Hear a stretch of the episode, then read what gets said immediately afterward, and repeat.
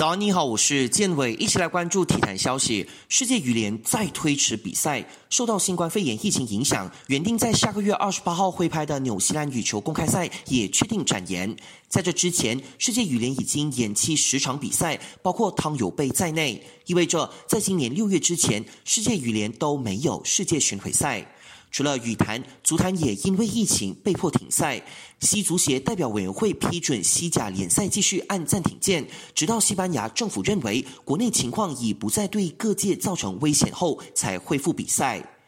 继澳洲揭幕战、摩纳哥、巴林、越南、中国、荷兰和西班牙大奖赛后，原定在六月七号进行的阿塞拜疆大奖赛也宣告延期举办。这已经是 F1 第六站宣布推迟的比赛。